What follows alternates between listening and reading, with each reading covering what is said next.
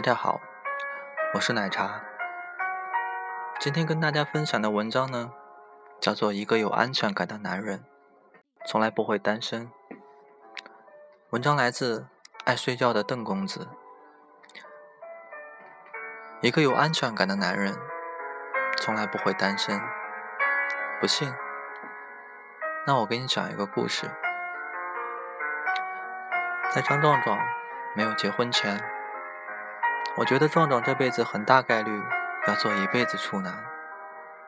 壮壮性格闷骚，外形和名字契合度很高，不足一米七的身高，配上胖乎乎的体型，面上常带憨笑，给人一种近人尽可欺的感觉。我们经常调侃他是这样的：“壮壮，你呀究竟有没有看过毛片？”壮壮，你是处男，我们不笑你。壮壮，男人不坏，女人不爱，没吴彦祖的颜值，玩什么矜持啊？你性子这么肉，要不要哥帮你勾个妞？我们也就是过过嘴瘾，没有谁真的欺负壮壮。他是公司最靠谱的电脑高手，电脑故障，手机死机，网络连不上，壮壮一叫一个准儿。我们通称他为好人。好人有求必应，但是好人并不主动去结交新朋友。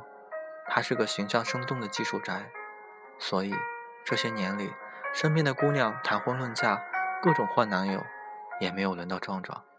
日子波澜不惊，岁月却从不静好。就是在我觉得壮壮要中咕噜中脑的时候，他结婚了，对象是丽丽。和壮壮相比，丽丽真是个风风火火的人，长相算不上美女，性格热情，恨嫁，平凡人一枚。丽丽没有宣布要结婚之前，大家以为她会把相亲事业孜孜不倦地进行下去。熟悉她的同事，每周一上班开场白便是：“周末又相亲了吧？怎么样啊？”七大姑八大姨也因为丽丽持续相亲失败，开始考虑免费赠送计划。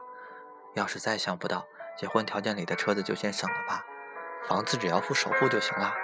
要不咱闺女可都三十了。但没有想到，她这么热衷于相亲。却选择嫁给了壮壮。壮壮和丽丽相识源于一次求助。一天，丽丽手机忽然死机了，叫壮壮帮忙。那是壮壮第一次和丽丽亲密接触。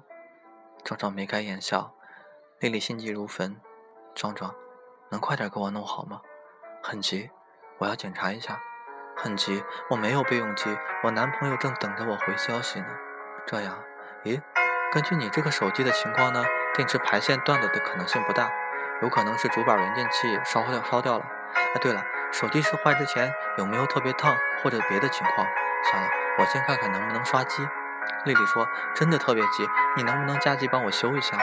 壮壮说：“再急也得下班了帮你修。”啊那天，壮壮又做了一回好人，他下班后没有回宿舍，直接在办公室帮丽丽修手机，差不多就是刷机等等。丽丽在旁边一个劲儿的叮嘱：“千万别把里边的照片和信息删除了，很宝贵的。那里有她和男男友的甜言蜜语。”丽丽很看重这些东西。修好手机，丽丽感激的蹦跳，为表示感谢，在街边店请壮壮吃牛肉盖盖浇饭。边等边的，边等着饭上桌，丽丽麻利的发着微信，脸色阴晴不定的变化着。饭终于上来了，壮壮饿到不行，端起碗就大口吃，吃到一半。丽丽接了个电话，忽然声音就变了，像是情绪受到刺激。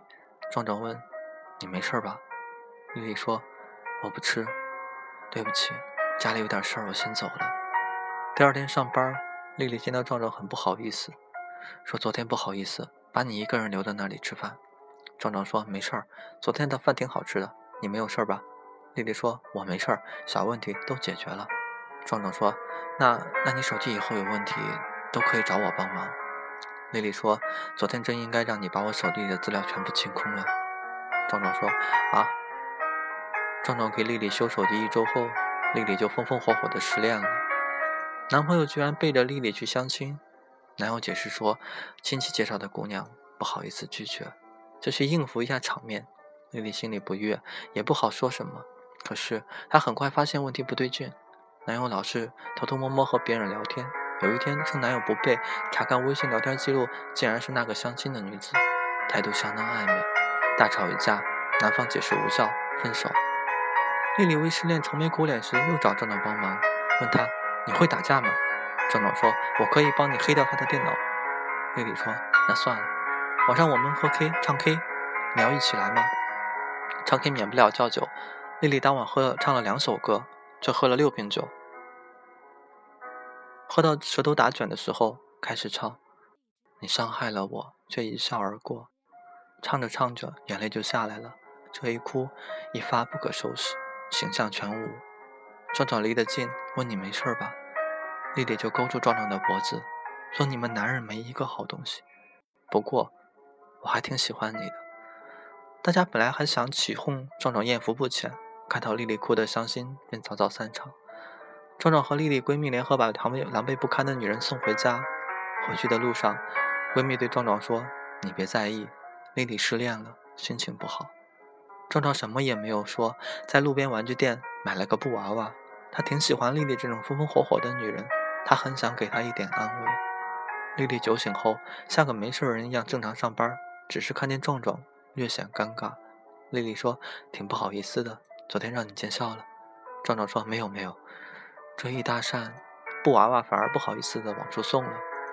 丽丽终究是个干净利落的人，她的恋爱法则里有一句话：不要选择遗忘，替换比删除更彻底。一周后，丽丽开始新一轮的相亲之旅。接下来的过程，丽丽屡战屡败，越挫越勇。短短的一个月时间，连续相了四次亲，都没有看对眼。丽丽说：“这他妈不会一辈子打光棍吧？”这时候，公司有人开玩笑了，说：“你不用担心，还有壮壮呢。”丽丽把脸转向壮壮，问他：“真的吗？”壮壮腼腆地说：“找个喜欢的人最重要吧，慢慢来吧。”渐渐的，公司人都知道了，壮壮是丽丽的备胎。丽丽不否认，壮壮也没有表现出异常。不过，两个人相处的机会倒是多了些。丽丽经常让壮壮帮她弄下电脑啊，搬弄杂物，壮壮乐意为之。有人就对壮壮说：“丽丽现在就是空窗期，利用着你。等她找到白马王子，你就哪儿凉快哪儿待着了，别犯傻呀。”壮壮说：“丽丽挺好的，何况我也没觉得吃亏啊。”也有人给丽丽说：“你是不是真的对壮壮有意思啊？他这个人啊木讷，你不会真喜欢他呀？”丽丽说：“壮壮挺好的，就是差那么一点火候。”丽丽这话是当着壮壮的面说的。壮壮壮就问：“怎么才能不差火候呢？”丽丽说：“我怎么知道啊？”年末的时候，人们听说丽丽相了一个靠谱的对象，男方慢相好，收入中等却稳定，房贷还有五年就还清，盼星星盼月亮，丽丽马上就要结束单身了。壮壮的心情明显不好了，后来竟然出现上班迟到、疲惫不堪的样子，大家内心都替壮壮鸣不平，都觉得丽丽之前就应该和壮壮拉远距离，她祸害谁不好，偏要祸害壮壮，这小伙多单纯啊！然后人们看着壮壮默默地辞职了，那段时间里。丽丽承受了很多舆论压力，公司里的人都说，要不是丽丽勾搭壮壮，这么个好小伙一定不会辞职的。丽丽在一些不太善言的、不不太不太善意的议论中默默工作。等到丽丽通知大家她要结婚时，人们还为壮壮觉得委屈。直到看到请帖的男主角，公司的人呆了：怎么是张壮壮？太不可思议了！剧情怎么会如此反转？丽丽真的居然要嫁给张壮壮？谜底是在结婚后公布的。年末的时候。丽丽的确相了一个靠谱的对象，不过丽丽和相亲的男孩并没有一见倾心。那时候，因为壮壮的离职，公司里一直有风言风语。有天夜里，丽丽收到壮壮的表白信息：“丽丽，我爱你。我克服自己的懦弱，向你大胆承认，我很爱你。在有你相伴的这一近一年时间里，我每天都过得快乐又煎熬。快乐是我离你近，近的就像我们在恋爱一样。”煎熬的是，我一直不敢勇敢地告诉你我爱你，而我也不知道我在你心里意味着什么。后来得知你相亲成功了，我心里的矛盾和痛苦到达顶点。我一直记得你说过的那句话，我还差点火候。我不知道那意味着什么，我至今都没有想明白。我从单位辞职前，和朋友商量着开一个智能数码维修店，跟他一起创业。我快三十的人了，应该考虑多赚点钱。不管是为了爱的人，或是为了自己，我希望辞职出来能多挣点钱。假如有一天有一个姑娘能爱我，我也有能力承担我们的下半生。丽丽迟疑了半夜，天快亮的时候给壮壮回信息：“对不起，现在才回信息，我想问一下，现在让你承担我的下半生，还有时效吗？一分钟后，消息回过来了，有效。我在你楼下。丽丽打开窗户，楼下立了一个模糊的身影。壮壮居然在楼下等了一夜。丽丽和壮壮结婚前还有一段对话：假如我当时拒绝了你的表白，你会怎么办呢？壮壮说：向你求婚的那天，我已经买好了第二天去成都的火车票。被你拒绝的话，我就当自己失恋了，离开这座城市几天。不过，现在这个张火车票已经过期了。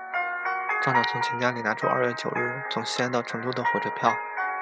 你就这么不自信吗？丽丽有些生气。